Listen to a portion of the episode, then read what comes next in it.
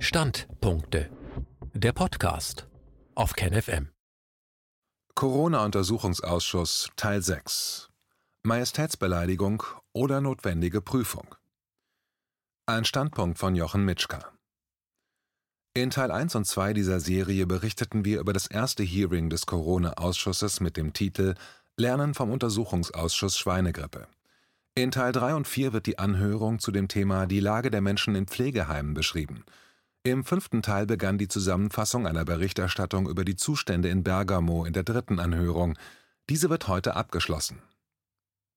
Anhörung von Frau Professor Gatti Ihre Ausbildung und Tätigkeit beinhaltet Bioengineering und Frau Professor Antonietta Gatti ist eine Spezialistin für Nanopathologie. Dabei geht es um die Bewertung von Mikro- und Nanopartikeln im Körper eines Menschen und die Analysen von Verschmutzungen mit Mikro- und Nanopartikeln. Ein Teil der Forschung würde von der EU gefördert. Frau Professor Gatti führte bei ihrer Vorstellung aus, dass sie zwar keine Virusexpertin wäre, aber dass das Virus ein sehr kleines organisches Partikel wäre mit einer angenommenen Größe von 0,12 Mikro oder 120 Nanometer. Diese Partikel könnten im Blut identifiziert werden. Wenn solche Partikel im Blutkreislauf sind, wären sie nicht alleine unterwegs.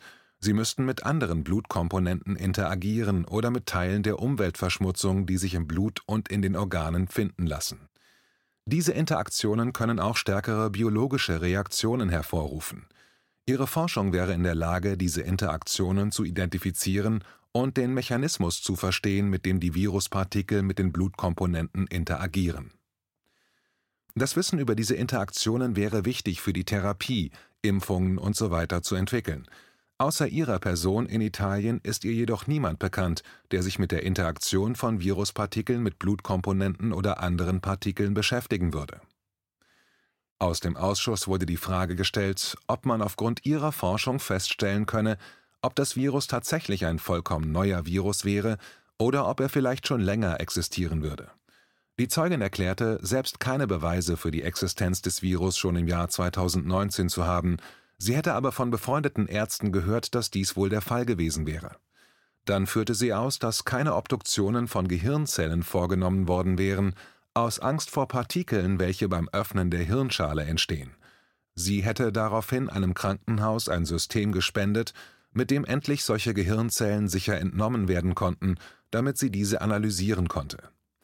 Frau Professor Gatti wollte dann die Möglichkeit erhalten, diese entnommenen Zellen zu untersuchen. Dabei interessierten sie besonders die Thromben. Die Pathologen, welche die Zellen entnommen hatten, hätten ihr gesagt, dass viele Blutgerinnsel in allen möglichen Körperteilen gefunden worden wären. Daraufhin wurden Spenden an das Krankenhaus für weitere Untersuchungen gegeben und ein wissenschaftliches Projekt mit dem Titel Nano-Covid-19 begonnen. Dieses Projekt wurde auch von der EU-Kommission während eines wissenschaftlichen Online-Marathons vorgestellt. Allerdings wurde das Projekt nicht unterstützt, da über 20.000 Forschungsprojekte um EU-Gelder angestanden hätten. So begann Professor Gatti mit ihren Unterstützern das Projekt alleine. Dann erhielten sie aber nach einem Monat einen Brief vom Direktor des Krankenhauses, dem die Mittel gespendet worden waren – der Brief wäre beleidigend gewesen und das Krankenhaus erklärte, nicht mehr an diesem Forschungsprojekt interessiert zu sein. Daraus könnte man den Schluss ziehen, dass man nicht wissen wollte, warum dieses Krankenhaus in Bergamo die höchste Todesrate unter Covid-Kranken in Italien aufwies. Die Zeugin erklärte, dass die hohe Todesrate abnormal gewesen wäre und mit mehreren zusammenwirkenden Faktoren zu tun haben müsse. Ein Teil der Wahrheit wäre in diesen Obduktionsfragmenten zu finden. Sie hätte dann Professor Püschel um Muster angefordert, dieser hätte jedoch nicht geantwortet. Im Norden Italiens gäbe es die höchste Umweltverschmutzung Europas. Außerdem gäbe es weitere Faktoren, wie zum Beispiel ein groß angelegtes Impfprogramm gegen Meningococcus. Sie glaubt, dass es möglich wäre zu verifizieren, was die Trompen ausgelöst hätte. Ob es nur das Virus gewesen wäre oder die Kombination von Virus und anderen Partikeln, Sie wäre überzeugt, dass wissenschaftliche Forschung herausfinden könnte, wie und warum sich diese Trompen bildeten und die Menschen starben. Aus dem Ausschuss wurde gefragt, ob Frau Professor Gatti sich erklären könne, warum man in Italien nicht daran interessiert war, herauszufinden, wie genau die Trompen zustande gekommen waren. Darauf konnte die Zeugin keine Auskunft geben. Sie könne nur vermuten, und natürlich hätte die Befürchtung im Raum gestanden, dass die Opfer juristische Schritte unternehmen könnten, um Schadenersatz zu fordern. Warum die Patienten anfangs wie bei einer Lungenentzündung behandelt worden waren, wurde aus dem Ausschuss noch einmal nachgefragt. Worauf Professor Gatti antwortete, dass die Frage, ob eine Pneumonie oder eine systemische Erkrankung vorliegen würde, also eine Erkrankung mit Blutgerinnseln, dazu müsse man unterschiedliche Tests durchführen. Sie wisse nicht, ob diese unterschiedlichen Tests und Untersuchungen stattgefunden hätten. Vor vielen Jahren in ihrer Forschungstätigkeit hätte Frau Professor Gatti, als sie mit Biomaterialien gearbeitet hätte, medizinische Ausrüstung untersucht. Eine Sache wäre ein Filter gegen Thromboembolie gewesen. Es handelte sich um eine Prothese, welche vor einer Operation eingesetzt worden wäre, wenn es sich um einen Risikopatienten gehandelt hätte. In diesem Zusammenhang hatte sie die Trompen analysiert und festgestellt, dass innerhalb des Blutgerinnsels normalerweise ein Fremdpartikel eingelagert existierte. Dr. Wodak befragte die Zeugin dann, ob es denn in den Vorjahren, als es mit Influenza ähnlich thrombotische Erscheinungen gegeben hätte, diese schon untersucht hätte. Sie erklärte, dass sie von den Krankenhäusern das Medizinprodukt erhalten hätte, welches Blutgerinnsel aufgefangen hatte, dies wären aber keine Muster von Patienten mit Influenza gewesen. Sie hätte in der Influenza-Epidemie keine Muster der Erkrankten untersucht. Die Zeugin wies noch einmal darauf hin, dass die Untersuchung der Blutgerinnsel beweisen könnte, ob die Patienten die Trompen wegen des Virus entwickelten oder wegen des Virus und anderen Gründen oder nur aus anderen Gründen. Sie wies auf eines ihrer Bücher hin, in dem sie zwei Projekte beschrieben hatte, um solche Untersuchungen durchzuführen, weshalb es keine Hypothese wäre, sondern die Beschreibung einer Methode. Daraufhin wurde aus dem Ausschuss gefragt, ob man durch diese Methode feststellen könnte, woran die Patienten gestorben wären. Anmerkung des Autors: Achtung!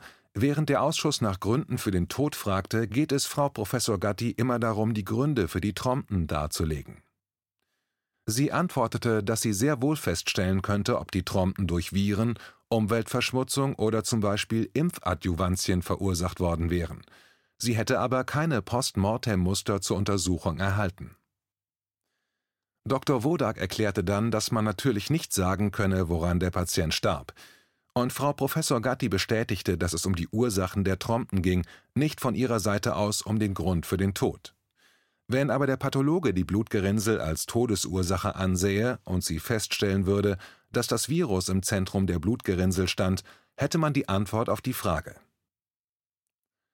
Professor Pascale Mario Bacco. In diesem Moment schaltete sich Pascale Bacco in das Interview ein. Er ist Professor für forensische Medizin. Er erklärte, dass er in Italien Autopsien durchgeführt hätte. Er hätte feststellen können, dass das SARS-CoV-2-Virus ähnliche Folgen hatte wie das Influenza-Virus. Er berichtete von einem Projekt der Ketzer, zu dem mehrere Wissenschaftler gehören würden.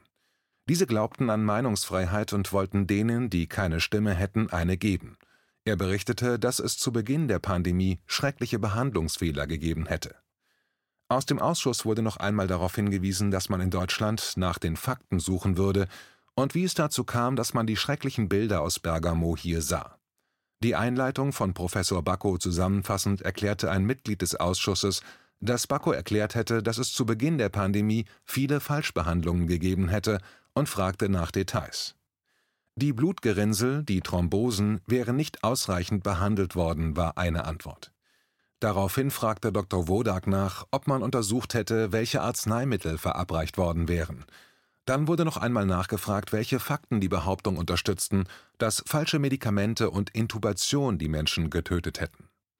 Beide Zeugen behaupteten, dass die anderen Faktoren wie die Umweltverschmutzung nicht ausreichend in Zusammenhang mit der Erkrankung gesehen wurden.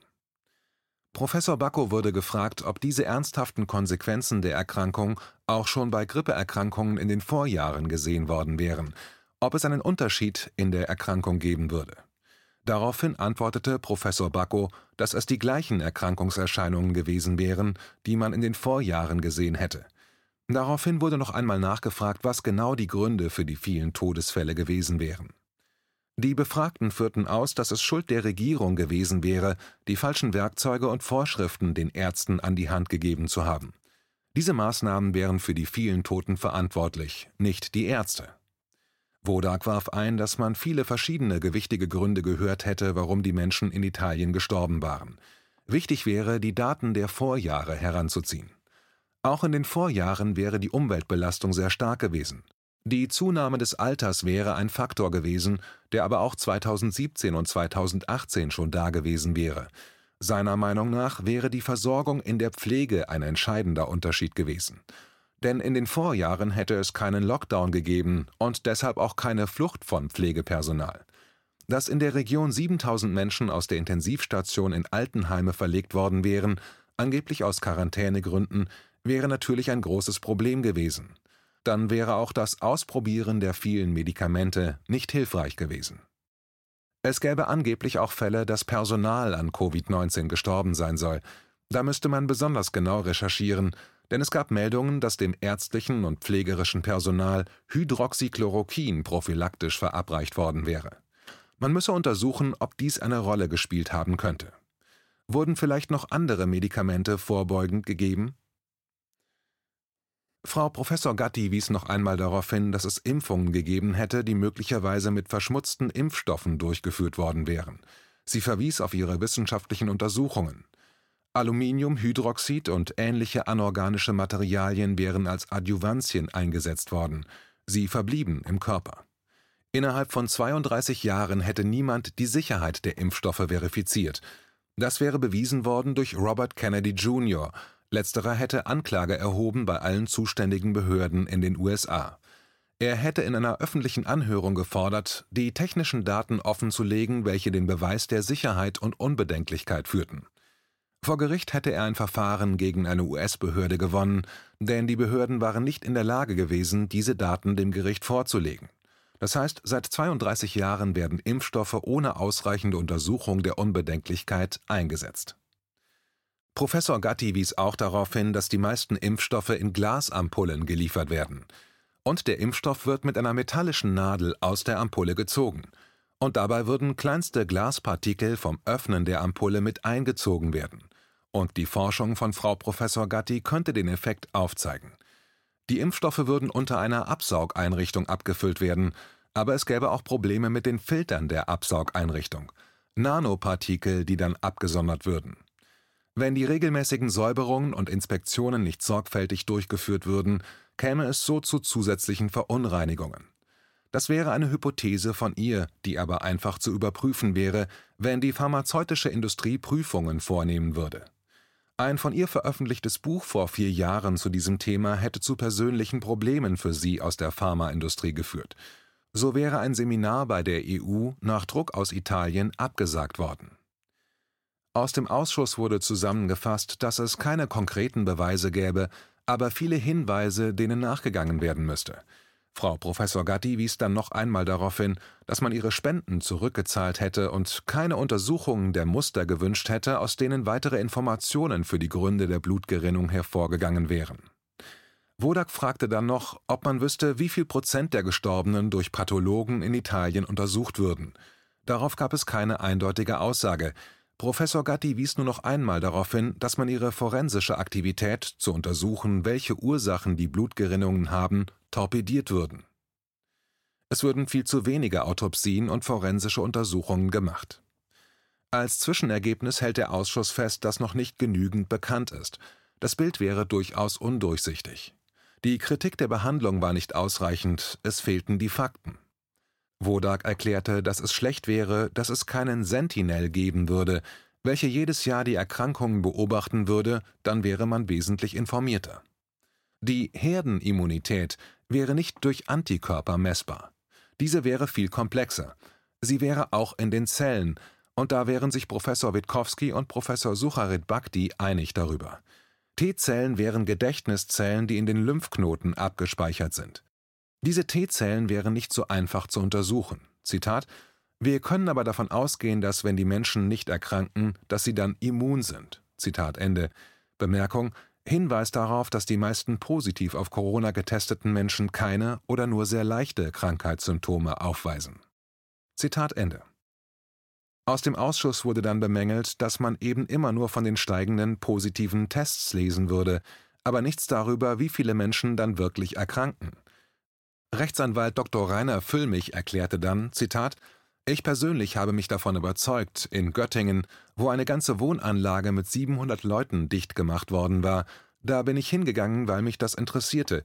Ich habe mit ein paar Leuten gesprochen und es stellte sich heraus, es gab ein paar positiv getestete, aber nach zehn Tagen oder so musste man alles wieder aufmachen, weil kein einziger erkrankt war und kein einziger verstorben war. Zitat Ende.